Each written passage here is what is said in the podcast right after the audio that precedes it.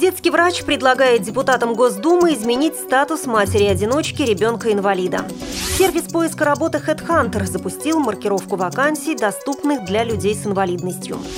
В Сочи прошел финал фестиваля конкурса «Творчество детей с инвалидностью. Хрустальный петушок». Далее об этом подробнее. В студии Наталья Гамаюнова. Здравствуйте.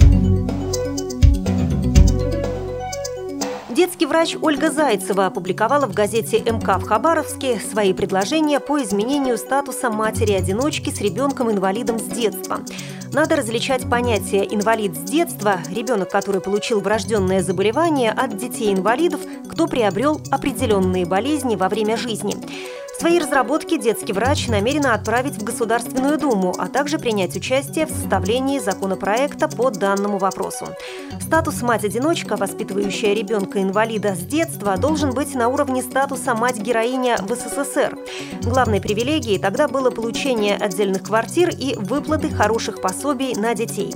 Мы хотим подготовить законопроект о новом статусе матери-одиночки с ребенком-инвалидом, согласно новейшим данным по социальной медицине и социальной юриспруденции и реалиям нашей российской жизни, прокомментировала Ольга Зайцева. По поручению президента ВОЗ Александра Неумывакина в аппарате управления Всероссийского общества слепых ведется мониторинг участия региональных организаций ВОЗ в разработке и реализации государственной программы «Доступная среда».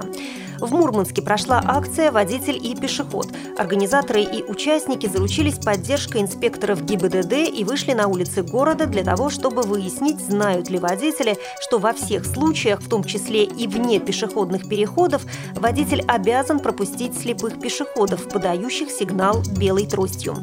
Диалог с водителями носил позитивный характер.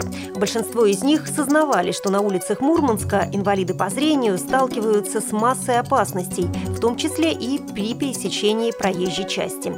Как сообщил председатель Мурманской региональной организации ВОЗ Виктор Черков, в планах актива проведения других акций, призванных привлечь внимание общества к необходимости создания доступной среды для инвалидов по зрению. Сервис поиска работы HeadHunter запустил маркировку вакансий, доступных для людей с инвалидностью. Работодатели теперь смогут помечать те вакансии, соискателями на которые могут выступать и инвалиды. За несколько недель тестирования набралось уже более 400 таких вакансий, а к концу года HeadHunter рассчитывает увеличить их число до нескольких тысяч. Проект маркировки вакансий был запущен совместно с телеканалом «Дождь». Вместе два ресурса будут собирать истории успешного трудоустройства людей с ограниченными возможностями. Кроме того, в студии «Дождя» будут проходить круглые столы и лекции, посвященные этой теме. У интернет-канала есть проект «Все разные, все равные», посвященный популяризации трудоустройства и обеспечению быта инвалидов. На странице проекта опубликованы резюме людей с ограниченными возможностями, карта объектов, оборудованных для инвалидов и другая информация.